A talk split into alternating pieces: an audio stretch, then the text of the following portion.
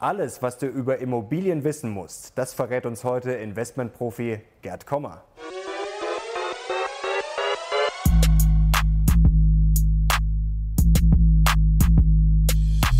Servus und herzlich willkommen in einem brandneuen Video der Mission Money. Wir sind heute back mit einem unserer Lieblingsgäste und das ist Gerd Kommer. Wir sagen herzlich willkommen.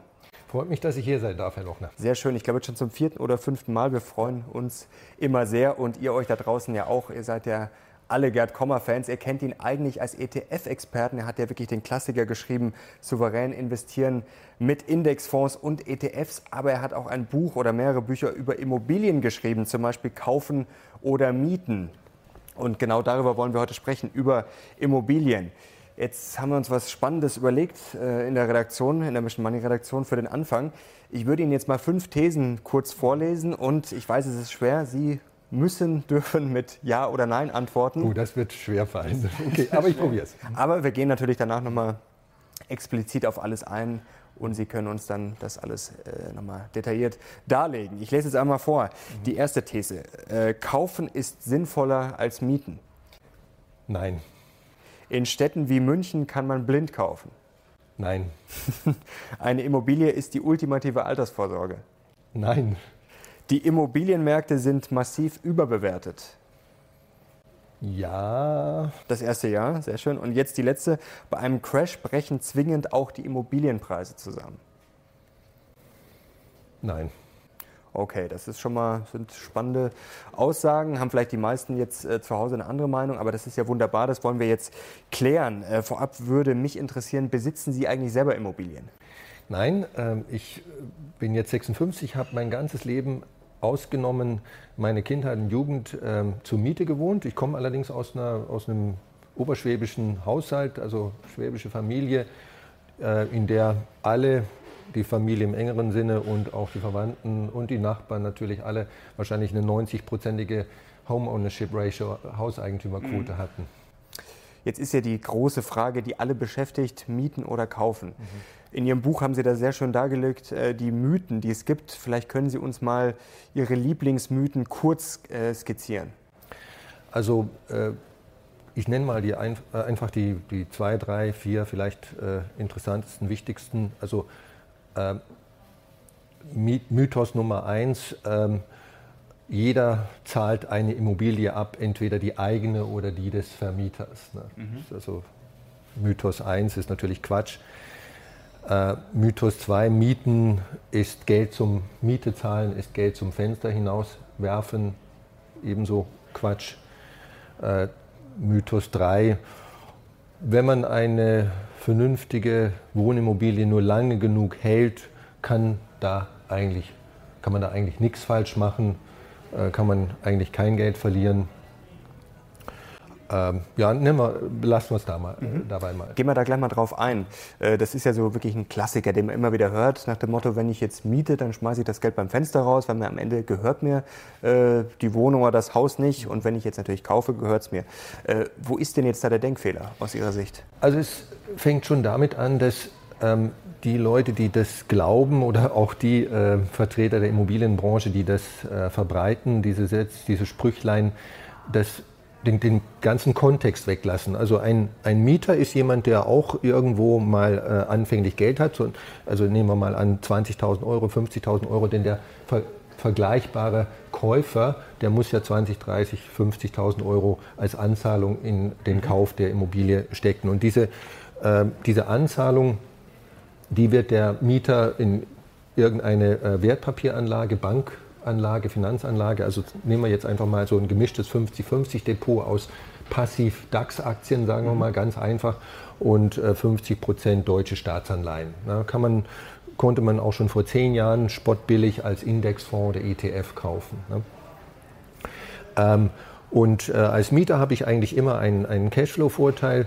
Äh, das heißt, wenn ich wirklich richtig rechne, dann wird, werde ich als Mieter, der die gleiche Immobilie, nehmen wir mal ein, eine Reihenhaushälfte, äh, Sie sind äh, der Eigentümer, Sie haben sich die Reihenhaushälfte gekauft, mhm. ich wohne daneben im exakt gleichen Objekt, äh, habe es aber gemietet und habe meine 50.000 Euro oder 100.000 Euro, was immer wir beide als Anzahlung mhm. gehabt haben, auf, äh, in eine Bankanlage, also wie eben skizziert, investiert. Und dann habe ich, ich äh, wahrscheinlich auch laufend äh, um etwa 20, 30 Prozent weniger aufzuwenden für meine Miete als Sie jetzt für den Kapitaldienst aus dem Kredit. Ist das immer so oder kann das auch mal abweichen? Ähm, das ist so eine grobe Faustregel, hängt natürlich in erster Linie von dem sogenannten Loan to Value, also von dem Beleihungsauslauf, wenn Sie natürlich alles aus Eigenkapital investieren mhm. würden, ne? also wenn ja, keine, dann wäre es anders, ähm, dann würden Sie, aber dann hätte ich ja auch als Mieter, weil wir immer wir müssen unter, also mit Äpfel mit Äpfeln mhm. ver vergleichen, dann hätte ich ja auch sehr viel mehr auf die Bank gebracht. Mhm. Ne? Ja, ja, klar.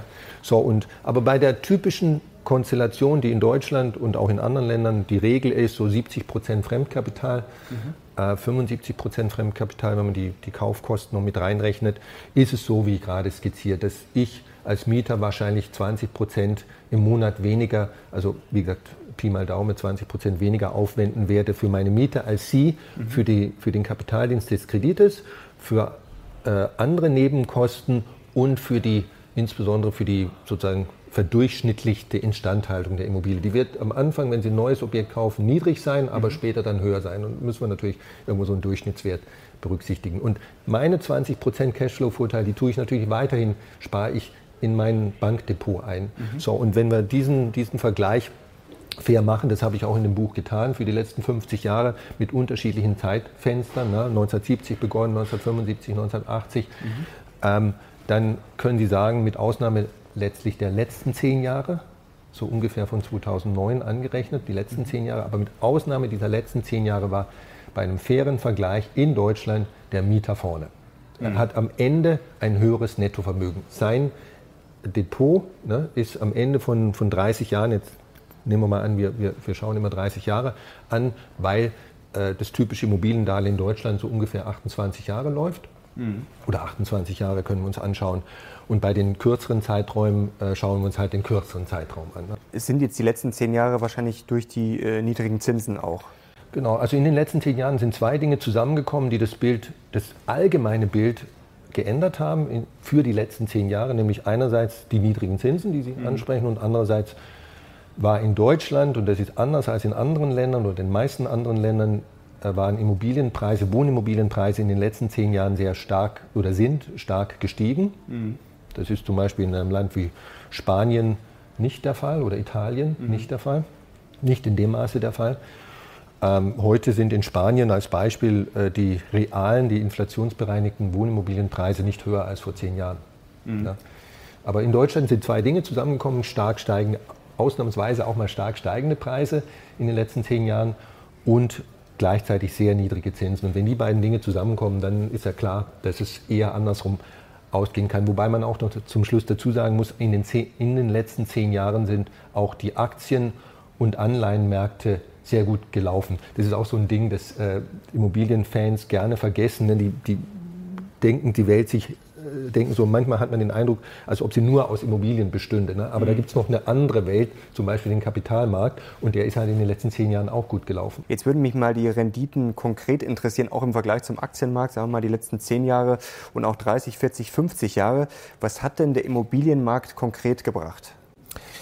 Ähm, also der Immobilienmarkt in Deutschland, da muss ich jetzt auf meine Unterlage schauen, ähm, wenn man äh, einen, einen wie gerade besprochen, so einen klassischen Kaufen- oder Mieten-Vergleich äh, hernimmt, ne? so wie, wie wir es gerade eben äh, beschrieben haben, dann, und das können wir ja auch dann einblenden, äh, ich habe jetzt nur die Zahlen von 1970 bis 2017, also nicht bis 2018, das sind 48 Jahre.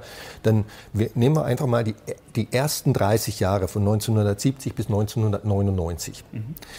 Da hat in realen Zahlen inflationsbereinigt ein ähm, Hauskäufer, Eigenheimkäufer, der eine, eine durchschnittliche Wohnung in Deutschland gekauft hat, in inflationsbereinigten Zahlen auf sein Eigenkapital, nicht auf das Objekt, auf sein mhm. Eigenkapital, so wie man richtig rechnen muss, ähm, in diesen 30 Jahren äh, eine Rendite gehabt von 0,5 Prozent. Nach Inflation, nach Kosten, nach Steuern. Da ist wirklich alles drin. 0,5 mhm. Prozent. Wenn jemand die gleiche genau. Immobilie, das ist der Käufer gewesen, ne? Mhm. klingt jetzt nicht so spektakulär, ne? Ähm, wenn der, äh, ein Mieter die, das gleiche Objekt mit, diesem, mit dieser Anzahlung, kleinen Anzahlung am Anfang gekauft hätte, darin zur Miete gewohnt hätte Und dann, so wie vorhin geschildert, brauche ich nicht alles zu wiederholen, ähm, sein, seine Anzahlung auf die Bank getragen hätte in ein 50-50-Portfolio aus mhm. DAX und deutschen Staatsanleihen. Mhm. Und dann auch äh, diszipliniert, das muss man natürlich betonen, jeden Monat seine 20% Cashflow-Vorteil, also das, was er eingespart hat gegenüber dem Eigentümer, artig auf die Bank getragen hätte, nicht verballert hätte auf Mallorca oder so, ähm, dann oder für einen Opel Manta, dann ähm, hätte der Mieter in diesen 30 Jahren eine reale Rendite von 5,2 Prozent gehabt. Also 5,2 versus 0,5 Prozent per annum. Das sind lauter per annum Zahlen. Wir können das ja auch noch einblenden für andere Zeiträume. Mhm. Ähm, zum Beispiel ab 1975, die 30 Jahre und so weiter. Und in fast allen Zeitfenstern lag der Mieter vorne nach diesem Vergleich in Deutschland aber eben nicht in den letzten zehn Jahren. Mhm. Und wenn man solche Rechnungen anstellt für andere Länder, zum Beispiel USA, Niederlande, dann haben wir ein ähnliches Bild. Mhm. Und was ich auch kurios und interessant daran finde, ist, dass ähm, wenn Sie jetzt unterschiedliche Fremdkapitalanteile, also mehr Leverage, wie es so schön heißt auf Neudeutsch, ne, also ich kann ja zu 100 Eigen, mit 100% Eigenkapital kaufen, theoretisch, mhm. ne, oder eben mit 50% Kredit oder mit 70% Kredit, so wie es eigentlich äh, eher normal ist, ne? oder mit 90 Prozent Kredit. Ne? Äh, und wenn ich, das, wenn ich diese Zahlen für unterschiedliche Fremdkapitalquoten, Kreditquoten, Kredithöhen berechne, mhm. dann wird es tendenziell so aussehen, und das, das, finden wahrscheinlich viele Immobilienmenschen und Fans auch erstaunlich, dass die Rendite der, des äh, Eigenheims oder des selbstgenutzten Objektes umso schlechter ist, tendenziell, je mehr Fremdkapital ich drin habe. Also okay. der Fremdkapitalhebel nicht positiv war, sondern mhm. negativ. Also funktioniert dann nicht so, wie das äh, funktioniert. Ausnahme wieder die letzten zehn Jahre. Mhm. Da war es anders. Ne? Ähm, jetzt muss man natürlich darauf schauen, mit was man das vergleicht. Viele Menschen kaufen ja keine Aktien, das ist ja auch so ein Problem. Ähm, es wird ja immer angeführt, dass zum Beispiel im europäischen Vergleich die Italiener viel mehr Vermögen hätten als die Deutschen und da spielen Immobilien ja eine wichtige Rolle. Ja. Also ist das dann in diesem Kontext vielleicht doch sinnvoll, dann lieber eine Immobilie zu kaufen, als jetzt gerade bei den niedrigen Zinsen dann das Geld auf der Bank liegen zu lassen? Natürlich ist ein, ein, das Geld auf der Bank liegen und versauern zu lassen, von der Inflation auffressen zu lassen, im Sinne von Sparbüchern oder Tagesgeldern und so weiter, das ist keine vernünftige Alternative. Das ist ganz klar. Also mhm. äh, eine Immobilie wird äh, fast immer, wenn man jetzt nicht aus, also ausgerechnet aus Pech ins, wirklich ins Klo greift mit dem spezifischen Objekt, äh, besser sein als äh, das Geld auf dem Sparkonto liegen lassen. Das ist mhm. klar 30 Jahre lang. Ne? Das versteht sich und insofern kann man schon sagen, dass, dass, dass, da steckt natürlich ein interessanter und wahrer Kern in Ihrer Frage oder These. Also eine Immobilie ist immer besser als nichts tun. Ne? Mhm. Nichts tun im Sinne von Geld wirklich nur auf äh, auf, das Spar, auf ein Sparbuch legen oder natürlich noch schlimmer es verballern, ne? weil, weil ich äh, auf der Bank äh, nichts kriege, äh, seit einigen Jahren sowieso nichts mehr und davor war es eigentlich auch sehr wenig. Ähm, ach ja, dann lohnt sich Sparen nicht, dann haue ich es halt raus für tolle Autos, schöne Frauen, viel Urlaub und ähnliches. Das mag zwar kurzfristig einen Kick äh, bringen, klar, aber für die Altersvorsorge ist es natürlich nicht gut. Mhm. Wie sich Immobilien dann noch eignen äh, zur Beimischung oder vielleicht als kleineres Investment, da kommen wir gleich noch ähm, dazu. Was mich jetzt noch interessieren würde, generell mit diesem Hauspreisindizes, das schreiben Sie auch in Ihrem Buch. Was ist denn darauf, äh, davon zu halten? Denn unterm Strich, Sie haben es ja jetzt gezeigt, schaut das ja dann relativ dünn aus, aber uns wird da ja gerne in den Medien und so weiter auch äh, weiß gemacht, dass Immobilien eigentlich äh, das Ultimative wären. Zumindest wenn man immer wieder liest, äh, Blase und war noch nie so teuer, ja. denkt man ja zumindest spontan immer, Mensch, das muss ja eigentlich das Ultimative sein. Genau, und das wird dann häufig anhand von Immobilienindizes auch gezeigt. Also allerdings sind diese äh, Kurven, die man dann zu sehen bekommt, äh, im Grunde genommen hochproblematisch aus vielerlei Gründen. Zum einen äh, im Unterschied zu Wertpapieren kann man ja äh, keinen Index kaufen. Ne? Ich kann mir, äh, also wenn, wenn jemand sagt, der DAX äh, oder der DAX-Index hat die und die Rendite gehabt, ähm, dann ist das insofern relevant, als ich als Privatanleger selbstverständlich genau dieses, exakt dieses Investment mhm. äh, zu sehr, sehr niedrigen Nebenkosten auch tatsächlich selbst emulieren könnte, kaufen könnte. Ne? Mhm. Also das, was da erklärt wird, hat ein Real, Real, kann man in der Realität leicht umsetzen, insofern realistisch. Bei einem Immobilienindex ist das natürlich nicht so. Ne? Ich kann ja keinen Bulwin-Gesa-Index kaufen äh, und da drin wohnen. Ich kann mir nur ein einzelnes spezifisches Objekt kaufen oder auch zwei oder drei. Mhm. Ähm, der, der, Immobilienindex ist ein äh, über Tausende oder Hunderttausende Immo äh, Objekte äh, diversifizierter Index, der also viel, viel glätter sich entwickelt, glatter, äh, mhm. weniger volatil, weniger schwankungsintensiv entwickelt als der Wert meines Objektes. Ne? Eine einzelne Aktie ist, Aktie ist ungefähr im Durchschnitt doppelt so risikoreich wie der DAX als Beispiel. Mhm. Ja. Ähm, und insofern ist schon mal der Immobilienindex, wenn ich da diese schönen glatten Kurven sehe, die da so gemütlich äh, nach oben Wobei steigen. Wobei ich da ja schon investieren kann über ETF zum Beispiel oder über Fonds, kann ich ja schon. Das würde gehen, aber ich dachte jetzt, wir sprechen sozusagen so ein bisschen vom nee, klar, Direktanleger noch, ja, versus der eine Immobilie direkt kauft oder eben stattdessen in den Kapitalmarkt investiert. Und die, also von, von der Risikoseite aus ist ein Immobilienindex völlig miss, Immobilienindex völlig irreführend, wenn ich die Frage stelle, wie risikoreich ist mein Einzelobjekt oder meine Direktanlage. Ich kaufe mir ein Objekt zu, zum Selbstnutz, zur Selbstnutzung oder zur Vermietung. Mhm. Da stimmt schon mal das Risiko überhaupt nicht, was ich aus dem Index ablese. Und die Indizes haben aber noch viele andere Probleme, weil sie vermutlich die äh, also sie enthalten keine Nebenkosten für Instandhaltung. Ne? Mhm. Ein Index, Immobilienindex, der Bulwin-Gesa-Index ist ein, wenn Sie so wollen, standardisiert, ist der Preis, wie er sich im Zeitablauf entwickelt, einer standardisierten Musterimmobilie. Ne? So mhm. sagen wir mal einer äh, Zweizimmerwohnung mit mittlerem Wohn Wohnwert, wie so schön heißt. Ne? Mhm. Und ähm, da wird unterstellt, dass die Qualität dieser Wohnung ähm, dieser Zwei-Zimmer-Wohnung, es kann auch eine Dreizimmerwohnung sein, eine Vierzimmerwohnung, je nach Index, ähm, im Zeitablauf völlig gleich bleibt. In der Realität, um aber eine gleichbleibende Qualität einer Wohnung zu haben, müssen Sie natürlich in die Wohnung mhm. investieren. Also die zeitbedingte und nutzungsbedingte Wertminderung durch Reparaturen ausgleichen. Das mhm. ist im Index nicht mit drin. Da müssen Sie also gleich nochmal anderthalb Prozentpunkte per annum. Das ist ja dann auch schon, also ich will nicht sagen, dass es Betrug ist, aber es ist ja schon eine massive Verschleierung dann. Ja, ist äh, im Grunde genommen, also Verschleierung so sind halt die Indizes konstruiert. Mhm. Jetzt könnte man sagen, im äh, Wertpapierindizes sind auch keine Nebenkosten des Investierens drin, aber die sind halt dort nur ein Zehntel oder ein mhm. Hundertstel. Mhm. Ja, vom, also dort ist der Verzerrungseffekt gegenüber einem realen Investment, also wenn Sie, wenn Sie einen DAX-ETF kaufen, haben Sie halt ein bisschen Nebenkosten. Das ist nicht während der DAX-Index, da sind keine Nebenkosten drin. Aber da spielt diese, dieses Delta, diese Differenz nur eine sehr geringe Rolle. Bei einem Immobilienindex spielt sie eine extreme Rolle. Mhm. Extreme Rolle. Und das sind nur die laufenden Kosten, schon die Transaktionskosten sind bei einem Immobilienobjekt bis zu 100 Mal, da müssen Sie festhalten, 100 Mal höher als bei einer Wertpapieranlage. Sie mhm. zahlen bis zu 10, 11, 12 Prozent äh, Kaufkosten schon eine Grunderwerbsteuer. In manchen Bundesländern ist 6,5 Prozent. Mhm. Äh, Maklerkosten können bis zu 7 Prozent betragen. Äh, Notargebühren, äh, Grundbuchgebühren, was da alles so mhm. kommt an bösen Gebühren. Haben Sie da Erfahrung, ähm, wenn Leute das umsetzen, wie viel die eigentlich vorher darüber wissen und wie viele dann überrascht werden von diesen Kosten?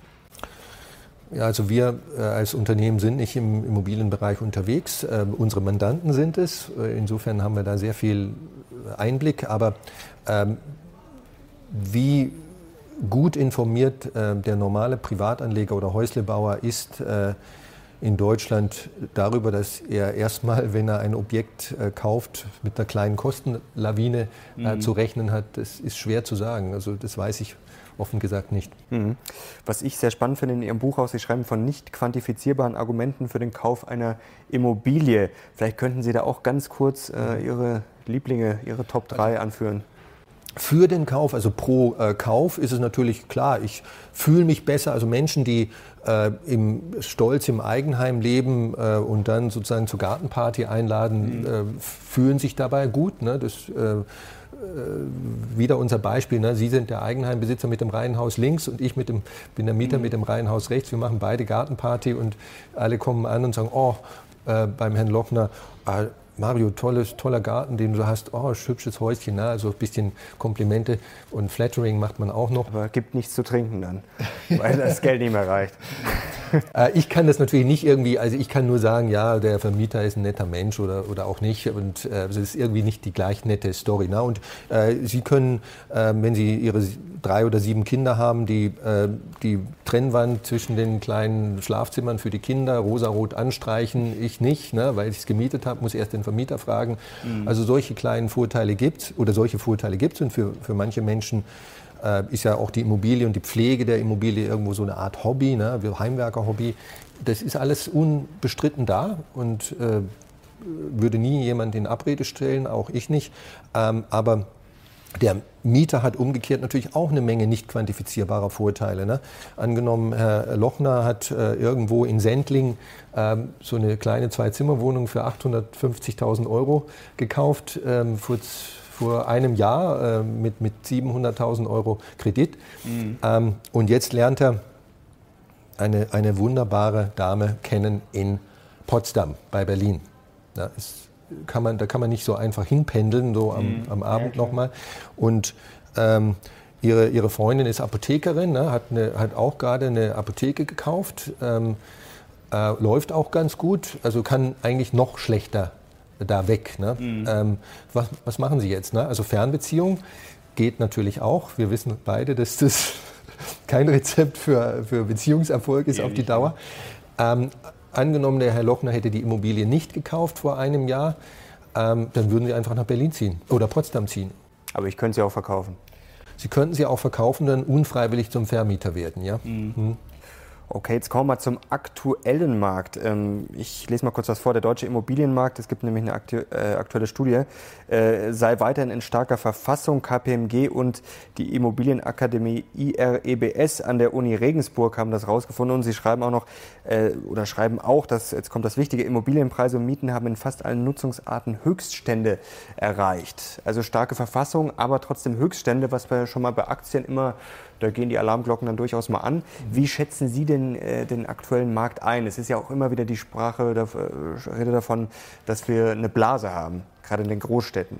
Also in den sogenannten Big Seven Großstädten, ne, äh, Berlin, München, Hamburg, Stuttgart, Frankfurt, Düsseldorf, Köln, ich glaube, das waren jetzt sieben, ähm, da ist ist es wahrscheinlich so, dass man von Blase sprechen kann, im Sinne von äh, extrem niedrigen Mietrenditen oder Überbewertung, wie immer Sie sagen wollen, auch äh, das sogenannte Affordability Ratio, also äh, Mieten und Hauspreise im Verhältnis zu dem Durchschnitts der Einkommen des durchschnittlichen Haushaltes ist extrem mhm. hoch. Äh, außerhalb dieser Big Seven Städte ist es vor allem auf dem Land natürlich, und denken Sie jetzt mal an so äh, Bundesländer wie Mecklenburg-Vorpommern oder Brandenburg, da ist es nicht so. Mhm. Aber eben in diesen Big Seven äh, Städten ist es so. Die Zinsen sind für alle äh, überall äh, gleich niedrig. Das, die niedrigen Zinsen gleichen das sozusagen diese sehr, sehr hohe Bewertung partiell aus. Ähm, aber vermutlich in Städten wie München und sonst wo auch in sehr hoch bewerteten hippen Stadtvierteln nicht mehr. Also da sind die Preise noch stärker gestiegen, als die Zinsen sozusagen gefallen sind. Und ähm, ja, ist da eine Korrektur zu, zu befürchten? Ich weiß es nicht. Also ich weiß nur, dass es 2006 in den USA, kurz bevor dem, vor dem extremen Immobiliencrash, den es damals gab, ähm, der, der bekanntlich die Weltwirt, die große Finanzkrise eingeleitet hat. Das war ursprünglich mal ein Immobiliencrash, der mhm, wurde dann ja. zum Banken- und Staatsfinanzencrash. Äh, 2000, äh, 1900, Entschuldigung, 2006 gab es äh, sogar wissenschaftliche Aufsätze. Nein, wir haben kein Problem, alles ist gut. Ähm, ähm, die, die Bewertungen sind durch die starken Fundamentals gerechtfertigt und aus dem und dem Grund brauchen wir uns keine Sorgen zu machen. Also gibt es schon auch immer. Aber es würde jetzt funktionieren wie bei Aktien, wenn man jetzt mal den Crash annimmt. Ich sage jetzt mal, wenn die Mieten äh, oder die Preise in München um 50, 60 Prozent fallen würden, rein theoretisch, wenn ich dann einsteige, dann kann ich ja nicht wirklich viel falsch machen, oder? Klar, wenn, ähm, wenn die Immobilienpreise um 10, 20, 30, 40, 50 Prozent äh, gefallen sind, wenn sie, nachdem sie gefallen sind, mhm. dann einsteigen, ja, da können Sie äh, nicht viel falsch machen, außer dass äh, es dann nicht sehr sexy sein wird, äh, von Ihrer sozialen Peer Group ähm, eine Immobilie zu kaufen. Dann wird nämlich jeder sagen, Mario, äh, seit zehn Jahren ähm, sinken äh, Hauspreise in, wo immer Sie leben, sagen wir mal jetzt in, in Regensburg oder mhm. Potsdam oder wo auch immer. Äh, und du kaufst dir jetzt eine Immobilie, also wirklich. Ne? Ja, Solche Kommentare werden Sie dann zu hören bekommen, aber so ist es. Also die, die, das Echo, die Sound, äh, äh die, das Echo wird immer so sein, wie, wie die sozusagen die Rendite die in den letzten zehn äh, Jahren war. Ne? Und ähm, da muss ich jetzt auch noch mal auf meine Unterlage schauen, die kann man vielleicht auch einblenden ähm, im, im, Laufe des Videos. Äh, in, in München Ne? Wo ja alle mal sagen, da kann man nichts genau, falsch machen. Genau. In München können die Immobilienpreise nur steigen. Ne? Und sie sind auch bekanntlich sehr, sehr hoch heute. Ähm, von ungefähr 1991 bis äh, etwa 2000, äh, Ende 2007 sind die realen inflationsbereinigten Immobilienpreise in, für die durchschnittliche Münchner Immobilie um 40 Prozent gefallen, über einen Zeitraum von, von 18 Jahren etwa. Also nicht, so ein Immobiliencrash ist nicht typischerweise äh, wie beim, im Aktienmarkt, dass sich das so über ein, zwei Jahre oder vielleicht auch mal drei Jahre äh, relativ schlagartig, schockartig äh, vollzieht, also die, die, die Kurse oder Preise über ein, zwei, drei Jahre ja, schockartig einbrechen, sondern der typische Immobiliencrash ist nur ein Slow-Motion, Zeitlupencrash. Was löst denn eigentlich so einen typischen Immobiliencrash aus? Ähm, dass die Leute dann Geld brauchen oder, oder woran liegt das? Weil wenn ich jetzt in München, sage ich mal, ein paar Millionen habe, ein paar Wohnungen habe, warum verkaufe ich die dann? Da muss ja irgendwas passieren. Also ja, also muss ja einen Grund dafür geben. Und es muss ja auch einen Grund dafür geben, dass das dann sehr viele Leute machen. Vermutlich wird es nie ein einzelner äh, Grund sein. 2006 war es oder 2005 äh, in den USA, also kurz vor dem äh, Weltimmobiliencrash, Subprime-Crash in den USA war es die Erhöhung der kurzfristigen Zinsen in den USA. Die ging da 2005 relativ kurz, also schlagartig äh, um ein, zwei Prozentpunkte, wenn ich mich richtig erinnere, hoch. Und damals hatten sehr viele amerikanische äh, Häuslebauer ihre Immobilie variabel, also auf, auf, auf variabel verzinslicher Basis finanziert. Das war der Auslöser und dann ähm, ist das wie so ein bisschen so ein YouTube-Video, das viral wird, mhm. viral geht. Ne? Äh, weil einige Leute sehen, ja, da tut sich was im negativen Sinne und dann machen sie auf sollte ich mir nicht auch Sorgen machen? Ne? Und äh, je mehr, äh, und dann, dann erscheinen die ersten Artikel in den Medien oder, oder in, den, in den Print- und Bildmedien ähm, und allmählich verstärkt sich das, ähm, ist so eine Art self-fulfilling prophecy, also die, die, die, die da gibt es einen tatsächlichen Auslöser, aber der wird eigentlich anfänglich nicht ernst genommen. Dann mhm. wird er ernst genommen und, ähm, und obwohl die Situation sich, die tatsächlichen Fundamentals sich gar nicht unbedingt so stark geändert haben müssen. Aber, jetzt, äh, aber, ja. aber ganz kurze Zwischenfrage, sind das dann nur Investoren? Weil wenn ich jetzt hier wohne, hier meinen Job habe, verkaufe ich ja jetzt nicht zwingend meine Wohnung oder mein Haus, äh, nur weil es in der Zeitung steht oder weil vielleicht, gut klar, ich kann natürlich finanzielle Probleme kriegen, aber grundsätzlich, wenn jetzt das Angebot, äh, das Prinzip von Angebot und Nachfrage äh, dominiert, es ziehen ja immer mehr Leute nach München und es ist ja tendenziell ist ja die Nachfrage höher als das Angebot. Also eigentlich kann doch das nicht so schnell zusammenbrechen. Also Sie haben ja gesagt, es vollzieht sich ja. langsam, aber trotzdem. In, ich würde sagen, in einem Land wie Deutschland wird vermutlich so ein Slow, wenn es äh, äh, zu einem Crash kommt, Immobiliencrash, so ein Slow-Motion-Crash äh, sein. Das heißt, als Beispiel, so wie es auch in, in München war oder im, im ganzen Bundesgebiet, äh, da wäre es noch extremer gewesen als das, was ich vorhin äh, zitiert habe. Ähm, die äh, Immobilienpreise stagnieren, ne, die verändern sich gar nicht oder sinken vielleicht um ein Prozent pro Jahr, aber die Inflation ist zwei Prozent. Und wenn Sie das 20 mhm. Jahre hintereinander haben, dann ist das Ergebnis so ein ähnliches, wie ich es gerade für München gezeigt habe, nämlich ja, 40 Prozent minus real. Mhm.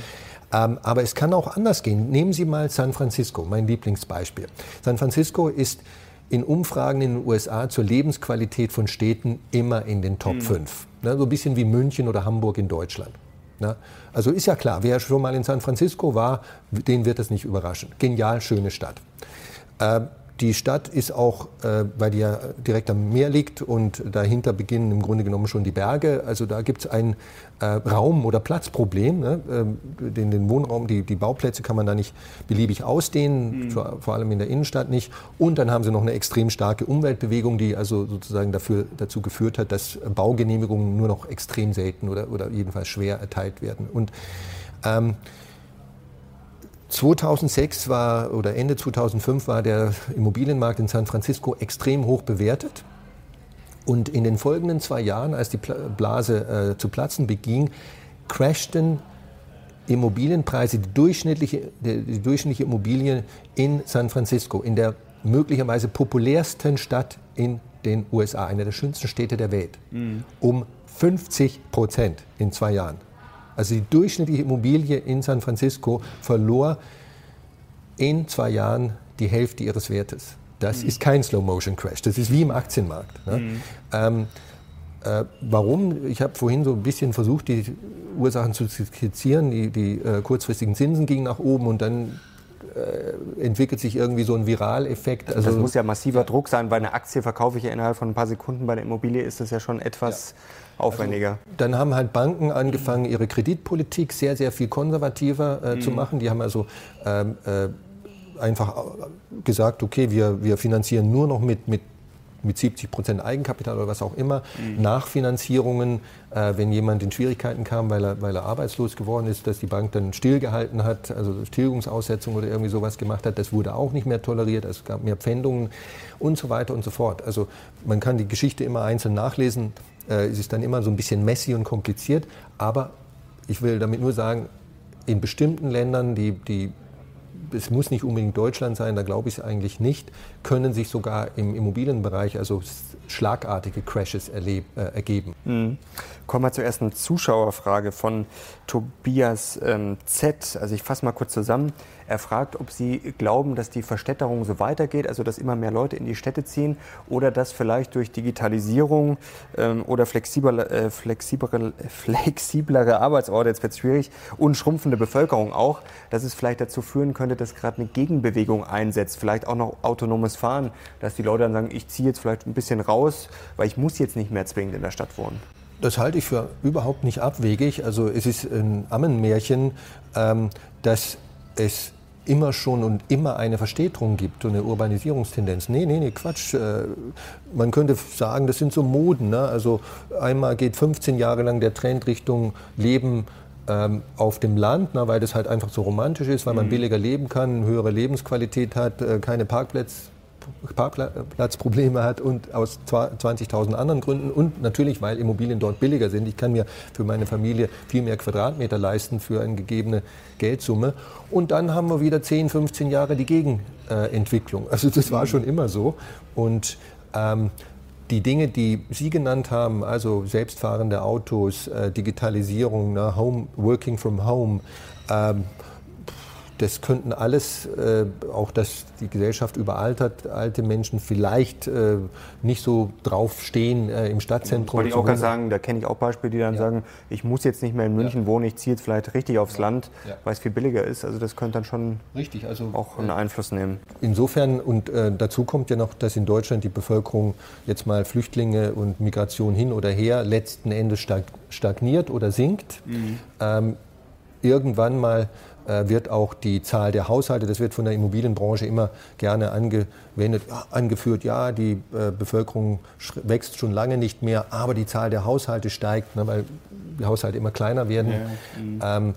ähm, äh, die Bewegung oder der Trend ist, äh, das Ende dieses Trends ist auch abzusehen. Also es kann noch fünf, sechs, sieben Jahre vielleicht weitergehen, dass die Zahl der Haushalte in Deutschland bei mehr oder weniger stagnierender Bevölkerung oder leicht steigender Bevölkerung. Das kann ja nicht ewig so weitergehen. Ja, noch steigt, aber auch die Zahl der Haushalte wird sinken mhm. irgendwann mal. Und äh, Preise, auch Immobilienpreise sind natürlich der abdiskontierte Wert der zukünftigen Cashflows, die aus diesen Immobilien drin sind. Also wenn, wenn deutlicher wird, dass auch äh, die Zahl der Haushalte nicht mehr steigt oder sogar sinkt, mhm. ähm, dann wird sich das irgendwann auch mal in den Immobilienpreisen widerspiegeln. Noch eine spannende Frage gleich hinterher von Triconi. Äh, er schreibt, äh, Frage an Herrn Kommer, ich habe Ihr Buch Kaufen oder Mieten gelesen. Seit dem Erscheinen Ihres Buches hat sich die wirtschaftliche äh, Situation etwas geändert. Zum Beispiel haben wir dauerhaft 0% Zinsen, die Immopreise steigen stärker, Flüchtlinge und Migranten wandern deutlich stärker zu, Anleihen bringen keine Renditen mehr. Wie sehen Sie die veränderte Situation? Was würden Sie an Ihrem Buch updaten?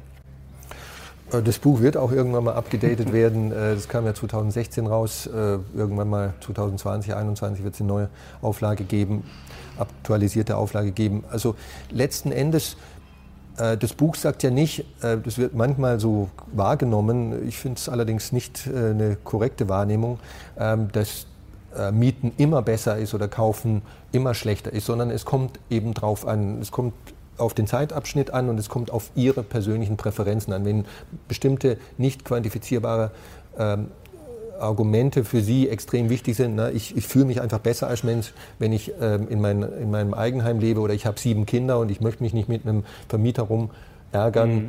Ähm, weil die Kinder mal wieder mit der Bohrmaschine äh, die Fenster durchbohrt haben, die Fensterrahmen oder so. Also das kann, können ja alles gute Gründe sein für das Eigenheim. Insofern das Buch versucht eher äh, ein bisschen eine neutrale äh, Position einzunehmen. Aber die Faktum ist, in den meisten Zeitabschnitten äh, war Mieten bei korrektem Vergleich eben rentabler. Ich glaube an diesem fundamentalen Finding, an diesem Sachverhalt, dass wenn ich mir nicht einzelne Objekte und einzelne Zeitabschnitte und einzelne Investoren rauspicke, mhm. äh, dann wird Mieten auch in Zukunft die finanziell attraktivere Option sein. Ähm, das war in Deutschland so, das war in den USA so und ist in anderen Ländern so. Ich wünschte, es gäbe da mehr Untersuchungen. Ähm, ich frage mich manchmal, warum die Immobilienbranche, äh, die am besten in der Lage wäre, solche Untersuchungen zu veröffentlichen, sie nicht publiziert, aber die Antwort können Sie sich vielleicht selber geben. Ähm, natürlich wird es, wie gesagt, in jedem Einzelfall ein bisschen anders aussehen und in den letzten zehn Jahren war es, das haben wir jetzt schon mehrfach gehört, ähm, andersrum. Ne? Das, mhm. Aber für jemand, der jetzt die Entscheidung treffen muss, äh, sind eigentlich die letzten zehn Jahre vermutlich nicht die beste Richtschnur. Kommen wir gleich zur nächsten Frage. Die ist recht einfach, aber trotzdem sehr schwer zu beantworten. Von Siffer Siffer. Ich hoffe, ich habe das jetzt richtig ausgesprochen. Die Namen sind immer sehr schön.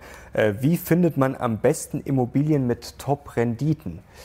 Einfache Frage, aber schwer zu beantworten. Also es gibt ja immer diesen Spruch Lage, Lage, Lage. Ja. Äh, ist ja, auch ja. sehr simpel, aber dann natürlich auch wiederum äh, kompliziert. Wie würden Sie da vielleicht jetzt äh, möglichst also simpel darauf antworten? In meinem Buch Kaufen oder Mieten habe ich einen ganzen Abschnitt über den Unsinn dieser äh, Lage, Lage, Lage-Theorie. Ähm, äh, das ist ungefähr so, so sinnvoll wie zu sagen, rentable Objekte sind besonders interessant.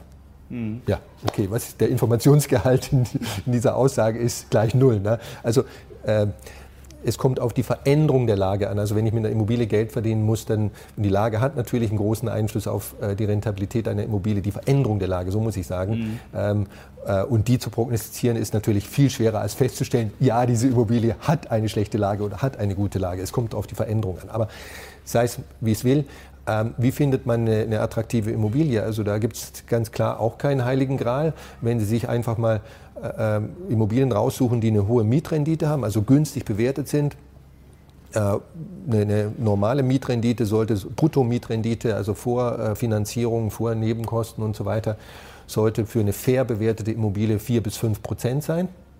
Mhm. In München dürften sie typischerweise bei 1 Prozent liegen. Ne? Ähm, mhm.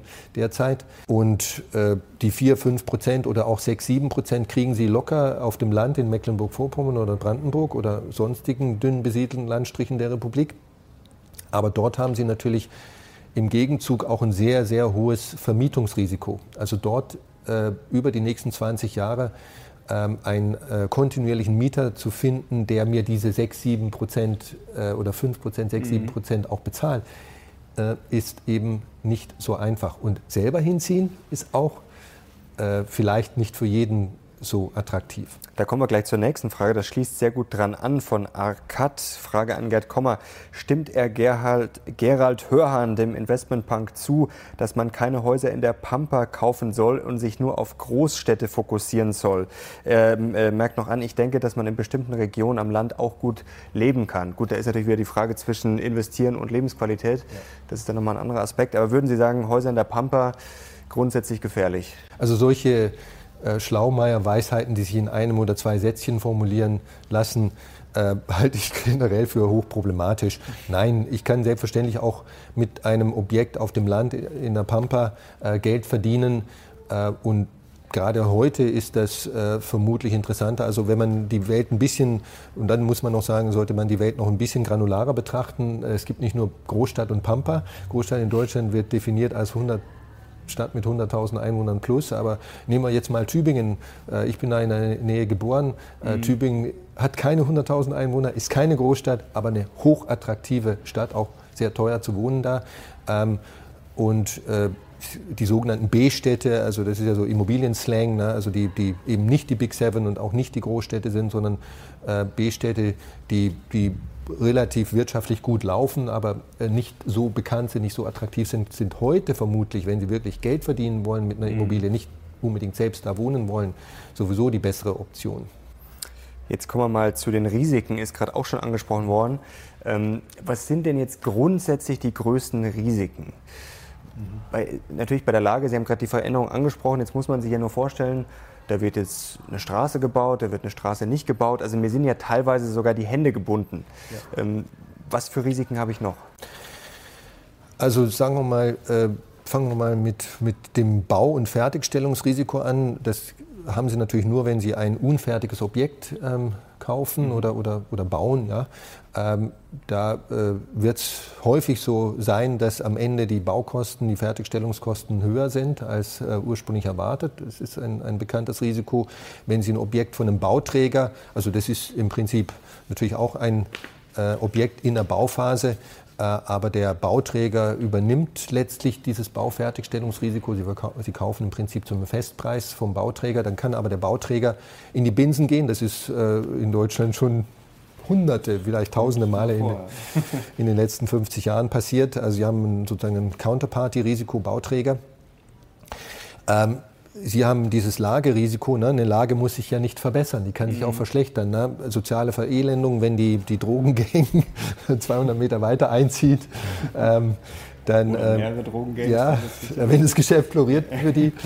ähm, und äh, wenn zum Beispiel, hat es alles schon gegeben, äh, die, die, die Stadt oder die, äh, der, der Stadtteil nicht an die S-Bahn angeschlossen wird, mhm. wie es angeblich geheißen hat in den nächsten fünf Jahren, ähm, solche Sachen können geschehen, äh, wenn äh, denken Sie sich mal Dessau. Ich habe äh, mal zwei Jahre, fast zwei Jahre in Dessau in Sachsen-Anhalt gelebt und gearbeitet. Mhm neuen Bundesländern ähm, als, als Firmenkundenbetreuer.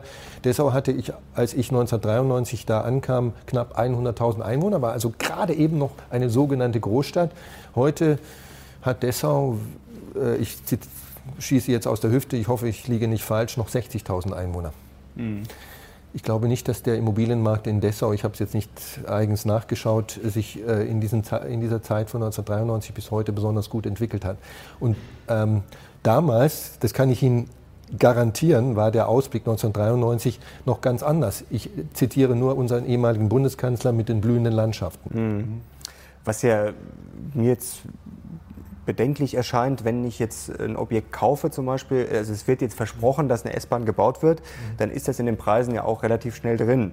Ja. Wenn ich dann investiere, dann kann ich ja eigentlich gar nichts mehr gewinnen, dann kann ja eigentlich, kann es ja fast nur noch nach hinten losgehen. Das ist eine finde ich sehr, sehr interessante Feststellung die, und richtige Feststellung, die Sie da machen. Also ähm, ich habe äh, den Eindruck manchmal, dass gerade im Immobilienbereich sehr viele Leute glauben, ne, äh, ich, ich laufe da mit einer Checkliste zu dem, zu dem zu dem Bauplatz oder zu der äh, Immobilie hin, ne, gibt es hier einen Supermarkt in 500 Meter Entfernung? Äh, wie weit ist die nächste Bushaltestelle oder die nächste S-Bahn-Haltestelle? Gibt es hier einen Kindergarten? Äh, wie ist die Schule und so weiter? Äh, gibt es Verkehrslärm? Ne? Und dann mache ich 20 Häkchen, überall okay. Und deswegen ich habe jetzt eine gute Lage ne, mhm. mit, mit viel Potenzial und deswegen wird sich das Objekt auch weiterentwickeln. Also ich bitte Sie, naiver geht es nicht mehr. Also erstens mal wenn meine Feststellungen auf meiner hübschen Checkliste richtig sind, sind die natürlich schon im Preis drin. Ne? Und insofern kann es eigentlich, äh, wenn ich nur diese Kriterien betrachte, die auf meiner hübschen Checkliste, wie sie in vielen Immobilienratgeberbüchern drin ist, ähm, wenn ich die alle bejaht habe, kann es eigentlich nur schlechter werden. Ne? Mhm. Also äh, ich habe bejaht, nein, es gibt keinen Verkehrslärm hier. Ne? Also weniger Verkehrslärm als kein Verkehrslärm gibt es halt nicht. Ne? Kann eigentlich nur schlechter werden. Also solche mhm. Checklisten und diese Lagetheorie, die ist einfach so naiv, weil eine gute Lage, sofern sie wirklich gut ist, ist schon im Preis drin und eine schlechte Lage ist natürlich auch schon im Preis drin. Eine schlechte Lage kann sich eher verbessern als eine gute, äh, hat eine höhere Wahrscheinlichkeit oder, oder, hat eine Wahrscheinlichkeit, dass sie sich gut verbessern kann, als dass eine gute Lage sich noch weiter verbessert. Jetzt nehmen wir mal an, es gibt ja schon Leute, die mit Immobilien auch reich geworden sind. Mhm. Jetzt nehmen wir mal an, ich entdecke jetzt was richtig Spannendes. Ich sage Ihnen jetzt, ach Herr Kommer, ich habe da in der Mongolei recherchiert oder in Kasachstan. Das wird richtig durch die Decke gehen. Ähm, wie, wie findet man denn so ein Spot oder so ein Land oder, oder eine Region, wo man vielleicht richtig Geld verdienen kann. Ist das dann einfach nur Glück oder ist das wirklich jahrelange Recherche? Und dass man dann halt Informationen hat, die andere vielleicht nicht haben und dass man sagt, okay, jetzt kaufe ich da mal äh, einfach ein paar Grundstücke oder eine also riesige Fläche glaube, oder ist das, das, einfach nur Wahnsinn dann unterm Strich? Es ist eine schwierige Geschichte. Also ich glaube, äh, in ihrer eigenen Stadt oder Region, ne, ähm, angenommen, jemand lebt in München, jetzt nehmen wir halt wieder das Beispiel München, weil wir jetzt mhm. hier in München sind. Das gilt aber für jede andere Stadt genauso, natürlich auch für kleinere äh, Städte äh, und Regionen, in denen man oder in der man sich auskennt. Da glaube ich, für jemand, der wirklich bereit ist, da Schweiß, Blut, Schweiß und Tränen, äh, wie es so schön heißt, äh, zu investieren, Zeit, Blut, Schweiß und Tränen zu investieren im, im Sinne von Recherche mhm. und Wochenenden da verbringt, Autos zählt in der Straße und so weiter. Ne? Ähm, auch mal nachts. Ähm, da können Sie so, sagen wir mal, so eine, La so eine, so eine äh, Gegend oder einen Bauplatz, vielleicht ein Stadtviertel mit Potenzial finden, weil sie sich einfach grundsätzlich gut auskennen schon. Ne? Sie, sie, sie müssen nicht da irgendwie einen dämlichen Prospekt von einem Bauträger lesen, mhm. der alles in, in, in, bunten und schönen Farben schildert. Und es ist ja sowieso alles interessenskonfliktbehaftet, sondern sie ähm, verlassen sich da auf ihre eigenen Informationen, ihre eigene Recherche. Äh, aber Sie müssen nicht bei Null anfangen, weil Sie in dieser Gegend schon seit Jahren leben. Aber ich sollte vielleicht trotzdem noch befreundet sein mit dem Stadtrat und vielleicht mit dem Bürgermeister. Ja würde wahrscheinlich helfen. Genau, das hilft auch. Äh, ich bin sicher, Sie haben äh, eine Menge Freunde und vielleicht Ihre Freundin, die die Tochter des Bürgermeisters ist ja. oder Stadtratsmitglied. Ja. Und ähm, da kann das funktionieren. Äh, mit äh, Kasachstan, wo Sie ja nicht wohnen, mhm. ist das schon eine ordentliche Nummer schwieriger. Da können Sie nur im Internet recherchieren. Sie können auch mal hinfahren, hinfliegen, wenn Sie sich das antun wollen. Ähm, und da, äh, aber dann hätte ich weniger Konkurrenz wahrscheinlich. Als hätten Sie weniger Konkurrenz, aber Sie wären trotzdem letztlich noch ein Outsider, also kein mhm. Insider. Ähm, und deswegen glaube ich, wenn wir jetzt wieder realistische Beispiele nehmen, also nicht in Kasachstan, sondern irgendwo in Deutschland, ähm, dass diese Theorie, ich suche mir außerhalb meiner Stadt und außerhalb meiner Region irgendwo äh, attraktive Gegenden, die unterbewertet sind, die ist schön in der Theorie, wird aber in der Praxis eher nicht so leicht funktionieren. Also Projekt Kasachstan eher gestrichen, wobei wir könnten natürlich den Kollegen hinter der Kamera Peter Blöd zu unserem Mann in Kasachstan machen. Wir sehen uns dann in drei Monaten wieder. Dann gibt es die heißesten Immobilientipps für euch aus Kasachstan. Was jetzt natürlich auch noch immer ein Faktor ist, ist die Politik. Jetzt wird ja viel diskutiert momentan es ist ja auch eine simple Sache. Die Immobilienpreise können ja nicht ins Unendliche steigen, sonst können sich viele Leute das ja irgendwann wahrscheinlich nicht mehr leisten. Das wäre ja auch wieder ein Risiko. Ist auch eine Zuschauerfrage von Biane Dunker. Was für Maßnahmen, Herr Kommer, würden Sie, wenn Sie die Bundesregierung wären, gegen die steigenden Mieten in den Städten unternehmen? Also das ist ja eine Frage, kann man da überhaupt was unternehmen? Und wenn, dann könnte das ja auch wieder gefährlich werden für die Immobilienpreise. Genau, ja. Also ich meine, äh, letzten Endes in einer Marktwirtschaft, und wir sind ja erfreulicherweise in einer Marktwirtschaft, wenn auch in einer stark regulierten, mit vielen Interventionen und so weiter, äh, ist äh, der beste Schutz für ähm, Konsumenten und Verbraucher und in dem Fall Mieter, dass das Angebot groß ist. Mhm. Und das Angebot wächst ja auch im Immobilienmarkt. Es werden jedes Jahr 300.000 neue Wohnungen fertiggestellt. Okay, vielleicht waren es letztes Jahr nur 200.000, vorletztes 400.000. Schwankt natürlich auch ein bisschen ähm, aber der Staat sollte meines Erachtens statt mit so äh, ambivalenten Instrumenten wie Mietpreisbremse, die eigentlich nur den Bestandsmietern in erster Linie hilft, aber nicht Menschen, die eine neue Wohnung oder eine, mhm. eine neue Bleibe suchen ähm, und äh, die das Angebot tendenziell begrenzen und, äh, und, und ähm, den Bau neuer Wohnungen unattraktiver machen.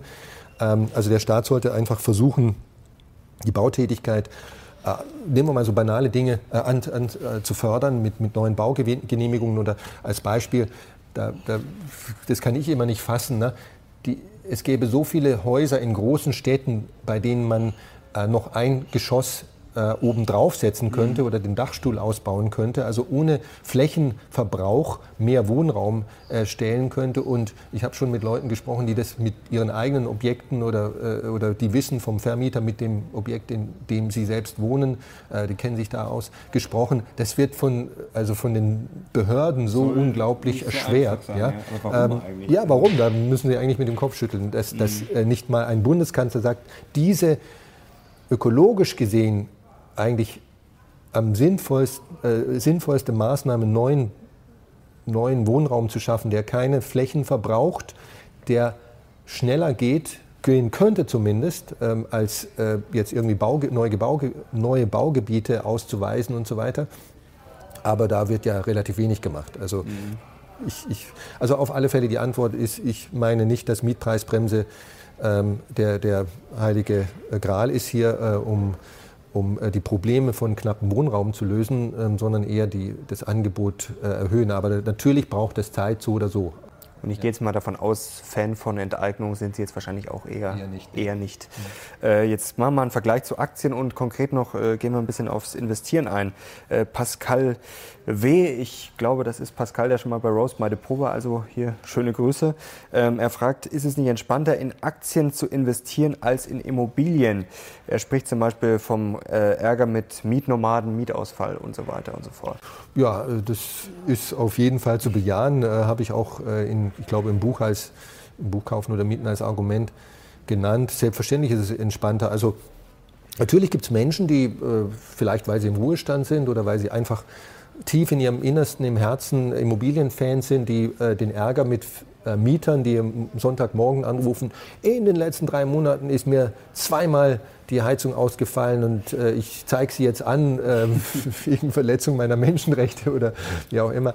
Also die diesen Ärger einfach äh, nonchalant und äh, mit einem Lächeln ähm, ja, entgegennehmen und äh, die sich da nicht grämen. Für mich persönlich wäre es nichts. Also ich habe keine Lust, ähm, äh, meine Samstage oder Wochenenden mit der, Miet, mit der Suche nach einem Mieter zu verbringen oder, oder solche Dinge zu machen. Ja. Und, und alle paar Jahre dann zu überlegen, ja, äh, der Heizkessel ist kaputt, was tue ich mhm. jetzt, kaufe ich einen neuen äh, oder nicht oder ja, neues Parkett. Ich, also das sind lauter Dinge, die man, über die man sich natürlich Gedanken machen muss, mit denen man sich beschäftigen muss als Vermieter. Mhm. Armin Vogel schreibt, sind Marktineffizienzen bei Immobilien höher als bei Aktien? Und er merkt noch an, Ihr Freund Zittelmann würde das behaupten. Ja, das sehe ich auch so. Also der Immobilienmarkt ist ganz klar ein weniger informationseffizienter Markt als der, der Aktienmarkt oder der Markt für Staatsanleihen. Informationseffizienz heißt bekanntlich, dass äh, öffentlich verfügbare Informationen schnellstens, also mehr oder weniger sofort in den Preisen der, äh, ja, der, der, der Immobilien in dem Fall oder der Wertpapiere drin sind und dass ich mit diesen, mit diesen Informationen dementsprechend keine, weil sie ja schon in den Preisen drin sind, keine Überrendite mehr generieren kann. Das ist im Immobilienmarkt sicherlich nicht im gleichen Maße der Fall wie im Aktienmarkt. Aber andererseits zu glauben, weil der Immobilienmarkt halt weniger informationseffizient ist als der Aktienmarkt, äh, könnte jeder Dödel da Geld verdienen, das ist furchtbar naiv. Mhm. Meister Yoda, Frage an Herrn Kommer. Ich habe vor, in einen global diversifizierten Reit-ETF zu investieren. Was hält Herr Kommer von Reiz und ist er selber darin investiert? Ich äh, finde, Reiz oder REITs heißt es eigentlich auf, auf amerikanisch, ähm, eine gute Sache. Noch allgemeiner müsste man eigentlich sagen, Immobilienaktien. REITs sind eigentlich mhm. nichts anderes als Immobilienaktiengesellschaften. Äh, in Europa gibt es relativ wenig REITs, weil äh, REITs sind Immobil börsennotierte oder, oder in dem Fall sind es börsennotierte Immobilienunternehmen, die sich einem bestimmten Steuerregime äh, unterworfen haben, mhm. die also, weil sie äh, sozusagen sich verpflichten, alle ihre äh, Netto-Mieterträge auszuschütten oder fast alles, 95 Prozent. Deswegen zahlen sie auch keine Körperschaftssteuer. Das äh, ist in den meisten Ländern so, auch in den USA so. Aber äh, es gibt in Europa wenig Unternehmen, die sich diesem scheinbar attraktiven, ich muss aber hier die Betonung auf scheinbar mhm. äh, legen, Steuerregime unterwerfen. Und deswegen sind die meisten Immobilienaktiengesellschaften, börsennotierten Aktiengesellschaften, wie zum Beispiel eine Vonovia SE, ist ein DAX-Mitglied, mhm. oder eine Deutsche Wohnen SE, größtes Berliner Wohnungsunternehmen, ist börsennotiert, äh, nicht REITs, sondern einfach nur normale Immobilienaktiengesellschaften. Und die Antwort ist, ich finde es eine gute Idee, in solche Immobilienaktiengesellschaften zu investieren, am besten in Form von ETFs. Mhm. Äh, wie breit dann solche ETFs also, und welche Märkte, da muss man ja auch wieder unterscheiden. Also es gibt dann ja wieder ETFs auf Europa, auf USA. Mhm. Also das ist ja auch nicht so einfach, da kann man ja auch nicht blind kaufen, oder? Also äh, blind in Anführungszeichen, es gibt äh, solche Immobilienaktien, äh, ETFs auf europäische, also für, für die Region Europa, mhm. europäische Immobilienaktienindizes, so muss man jetzt genau sagen, oder auch für globale, es gibt es ja auch für, für andere äh, Regionen, aber ich meine, man sollte sich einfach auf den Weltmarkt äh, da kaprizieren, also die, die Welt, äh, die ganze Welt äh, in sein Portfolio reinnehmen, statt nur Europa, genau, weil mhm. das einfach äh, bessere Diversifikation, bessere Streuung ist ähm, und äh, die die Kosten sind nicht höher unbedingt oder sind nur minimal höher. Mhm. Immobilienaktien haben Sie gerade schon angesprochen. Äh, Happy Sunshine hat da auch eine Frage. Mich würde interessieren, wie hoch die Korrelation zwischen Immobilienaktien und dem Gesamtmarkt ist und ob sich mit einem Immobilienanteil die Port äh, Portfolio-Performance verbessern lässt, lässt. Gerne vielleicht auch differenziert betrachtet zwischen Wohnen und Gewerbe.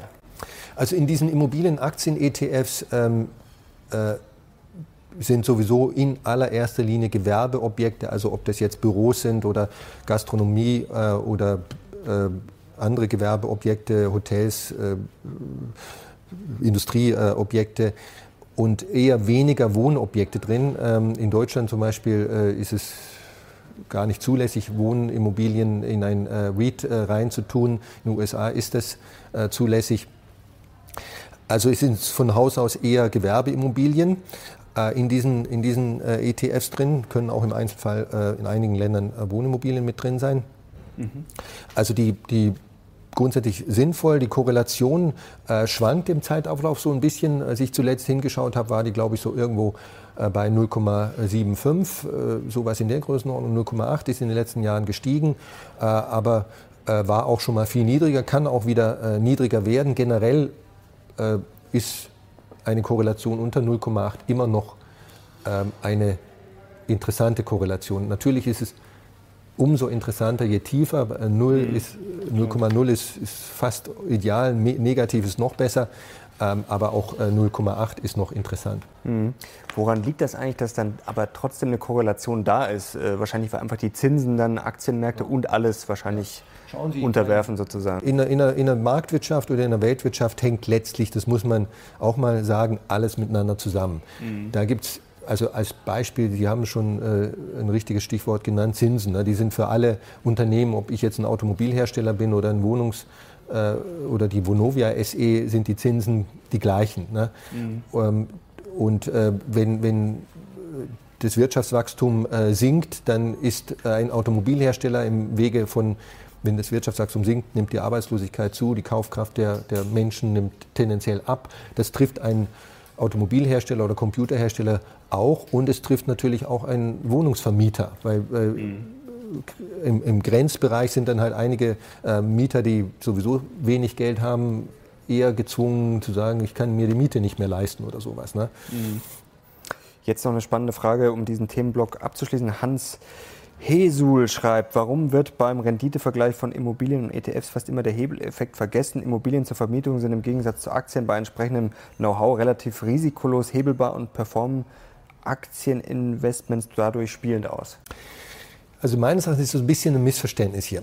Zum einen äh, hatten wir ja vorhin schon gehört oder habe ich versucht klarzumachen, dass äh, Leverage-Hebel, äh, Kredithebel nicht so äh, überhaupt nicht zwingend ähm, äh, die Rendite erhöht. Es gibt einen faszinierenden Aufsatz ähm, von, im Aktienbereich, ich komme dann wieder auf Immobilien zurück, äh, der erst vor zwei, drei Jahren veröffentlicht wurde von, von Amerikanern, ähm, die sich mal äh, die, die, die 5% Unternehmen im amerikanischen Aktienmarkt in den letzten 50 Jahren, glaube ich, war es, rausgesucht haben mit der niedrigsten Verschuldung. Also mhm. Unternehmen, die den niedrigsten Hebel haben. Sogar der, der, der Titel äh, des Aufsatzes lautet The Myth of Zero Leverage Firms. Also mhm. Unternehmen, die entweder gar kein Fremdkapital hatten oder nur ganz, ganz gering. Also, die haben wahrscheinlich gut abgeschnitten. Genau, die haben, die haben keine schlechteren Renditen gehabt mhm. als der allgemeine Aktienmarkt, der natürlich auch sehr viel äh, hoch geleveragte äh, Firmen halt, äh, enthält, die äh, viele Steuervorteile aus Fremdfinanzierung hatten. Also es, ist, es stimmt einfach nicht, das muss jetzt mal mit Ausrufezeichen mhm. gesagt nee, das werden, wichtig, ja. dass Leverage äh, grundsätzlich Renditen erhöht. Stimmt nicht. Er erhöht definitiv die Volatilität und das Risiko. Ob er die Renditen erhöht, ist offen. Äh, und das gilt, das haben wir gerade gehört, im Aktienmarkt und das gilt im Immobilienmarkt letztlich auch. Ich hatte ja eingangs erwähnt, dass zum Beispiel für den deutschen Wohnimmobilienmarkt aus der Perspektive eines Selbstnutzers äh, in den letzten 50 Jahren der Kredithebel nicht funktioniert hat. Er hat in den letzten 10 Jahren funktioniert, aber in den 40 mhm. Jahren davor nicht. Und infolgedessen ist einfach die, die, wir dürfen nicht einfach annehmen, das wird immer funktionieren. Ähm, es kann funktionieren, kann auch nicht funktionieren. Das, mhm. Und der zweite Punkt, den ich noch machen wollte, ist, wenn ich, wenn ich einen DAX-ETF kaufe oder wenn ich generell eine Aktie kaufe, dann habe ich da natürlich Leverage drin. Das durchschnittliche DAX-Unternehmen ist als Unternehmen geleveraged. Also mhm. eine Siemens hat 30, 40, 50 Prozent Fremdkapital. Ich habe jetzt nicht nachgeschaut. Ne? Äh, angenommen, Siemens würde seine gesamten Schulden zurückbezahlen, das ist jetzt schwer vorstellbar, aber Gedankenexperiment. Mhm. Die müssten dafür natürlich das Unternehmen dann deutlich verkleinern. Ne? Sie müssten Assets verkaufen, mhm. ähm, um die Schulden zurückbezahlen. Ähm, dann wäre die Siemens-Aktie weniger volatil. Das ist ganz klar. Ähm, sie, ähm, sie hätte wahrscheinlich, also sie, sie wäre weniger volatil, hätte vielleicht eine äh, auch niedrigere Rendite, je nachdem. Auf jeden Fall die risikoadjustierte Rendite sollte ungefähr die gleiche bleiben. Dann könnte ich im Gegenzug einen Kredit aufnehmen, 30 Prozent, also für, für 100.000 Euro Siemens-Aktien kaufen und davon 30.000 Euro fremdfinanzieren. Ne? Und ich könnte mhm. sozusagen diesen Leverage selber wieder reinbringen, den Siemens gerade draußen hatte. Also klingt jetzt ein bisschen kompliziert, aber ich will damit nur sagen, und unterm Strich nichts. Unterm Strich, also Aktien sind geleveragte Unternehmen. Mhm. Es, man muss sich erstmal überlegen, wer hat den Leverage? Das Unternehmen oder ich? Oder beide. Geht mhm. natürlich auch. Ne?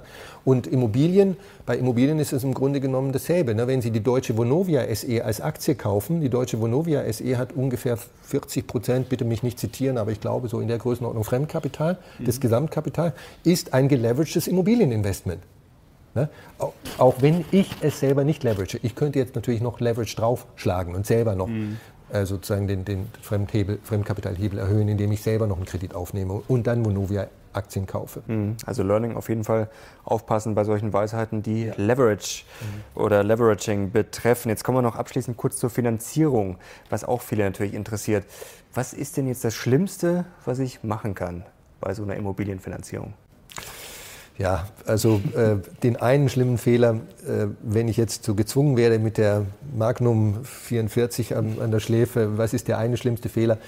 Ähm, dann ist es vielleicht äh, variabel insbesondere in der heutigen Zeit variabel verzinslich zu finanzieren. Mhm. Den Fehler macht in Deutschland so gut wie keiner, Gott sei Dank. In anderen Ländern, Großbritannien, ich habe zehn Jahre in London gelebt, ist das die Regel. Sie würden es nicht glauben.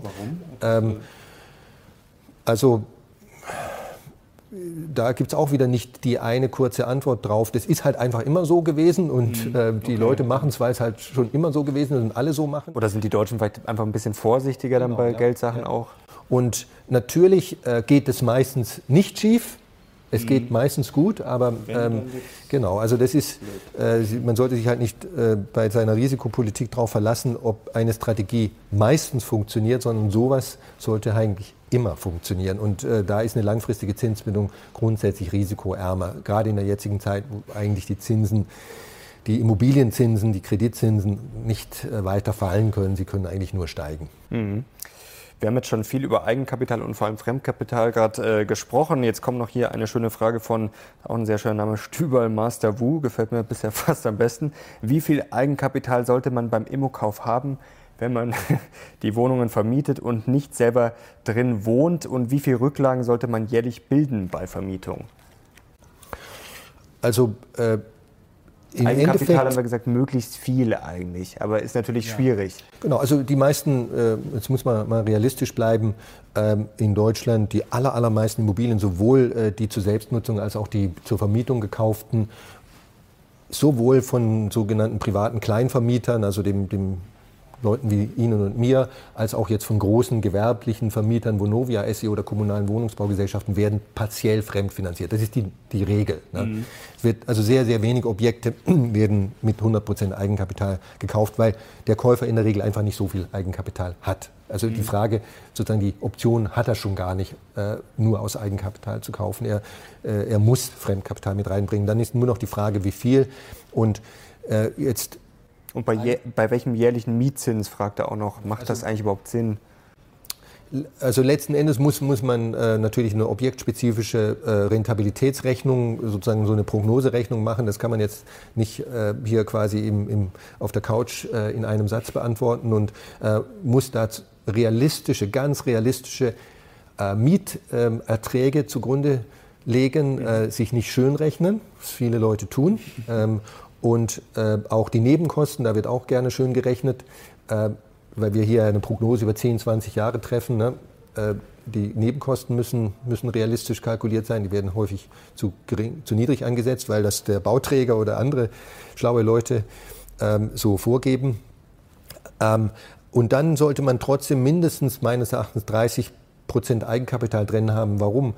Äh, weil wenn es mal nicht so gut läuft, weil ich einen Mietausfall habe oder weil äh, generell der Mietmarkt, der Immobilienmarkt schlecht läuft, also mhm. ich persönlich einen Mietausfall habe oder, oder, oder weil einfach die Mietkonjunktur sich, die Immobilienkonjunktur sich abkühlt, dann brauche ich einen Risikopuffer. Was ich nicht haben möchte, ist, dass nach zwei Jahren, also irgendwie, ich habe eine Baukostenüberschreitung oder mein Mieter ist ausgezogen, Mietnomade oder was auch immer und ich brauche ein Dreivierteljahr, bis ich einen neuen Mieter finde, mhm. Äh, äh, auch vielleicht noch zu einer reduzierten Miete. Äh, und äh, in der Zeit habe ich ein, Cash, ein, ein, ein Immobilienkreditproblem. Ne? Ich muss mit meiner Bank reden. Ähm, ich kann jetzt den, den Kapitaldienst nicht voll bedienen und so weiter. Und wenn Sie, wenn Sie dann so eine 90 Prozent geleveragte Immobilie haben und Sie sind, Sie sind ganz klar vertragsbrüchig, Sie zahlen nicht den vollen Kapitaldienst. Mhm. Ne? Die Bank kann nach drei Monaten kündigen. Dann sind Sie auf das Wohlwollen der Bank angewiesen. Und dieses Wohlwollen wird äh, eher dann kommen, wenn Sie 30, 40 Prozent Eigenkapital drin haben. Mhm. Wenn Sie nur 5 Prozent Eigenkapital drin haben, sagt die Bank, das wird sowieso nichts mehr. Lieber ein Ende mit Schrecken als ein Schrecken mit Ende, mhm. aus der Sicht der Bank. Und äh, deswegen sollte niemand meines Erachtens ich bin, wie gesagt, das ist jetzt eine sehr pauschale Aussage und äh, es gibt von allem immer Ausnahmen, bitte das berücksichtigen, aber unter 30 Prozent Eigenkapital mit konservativer Prognoserechnung äh, sollte man es nicht machen. Mhm. Noch eine Frage von Stomat06. Frage an Herrn Kommer. Man hört immer bloß keine laufenden Kredite während eines Crashes. Hört man ja auch öfter bei Unternehmen, dass das natürlich besser ist, wenn die äh, weniger Schulden haben, gerade wenn die Zinsen steigen sollten. Er fragt hier, was genau sind die Risiken bei einer Immobilienfinanzierung während eines Crashs? Vielleicht kann man das mal ganz so, wie das so Schritt für Schritt ablaufen könnte, vielleicht nochmal möglichst einfach erklären. Genau, also sagen wir mal, angenommen, es gäbe so ein Crash muss ja jetzt nicht so sein, wie in San Francisco vorhin geschildert, äh, dass also in, in zwei Jahren die Immobilienpreise um 50 Prozent sinken, aber äh, oder umgekehrt in, in Deutschland mal 30 Jahre lang jedes Jahr real 1 Prozent, ne? also die, die nominal, mhm. das ist auch so eine Art Slow-Motion-Crash.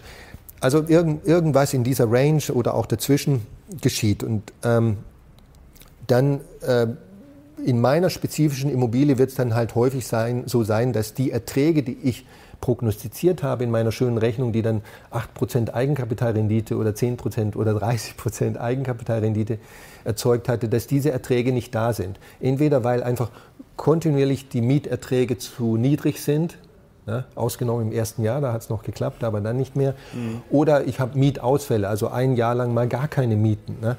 Und dann kommt meistens noch irgendwie, oh shit, äh, jetzt auch noch ausgerechnet die äh, Fernwärmeheizung kaputt. Ich muss mhm. nochmal 20.000 Euro nachinvestieren oder sowas. Ne?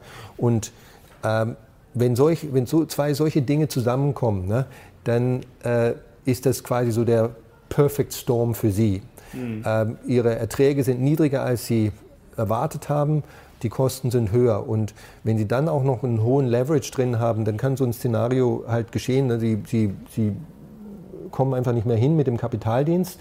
Sie können das nicht aussitzen, müssen zur Bank rennen und mit denen anfangen zu verhandeln. Und äh, wenn, also Sie müssen die Bank in, dem, in der Situation als Partner, das sind, die Leute haben mehr Kapital bereitgestellt für das Objekt, für dieses Projekt mhm. als Sie. Das ist Ihr Partner, Ihr Investmentpartner.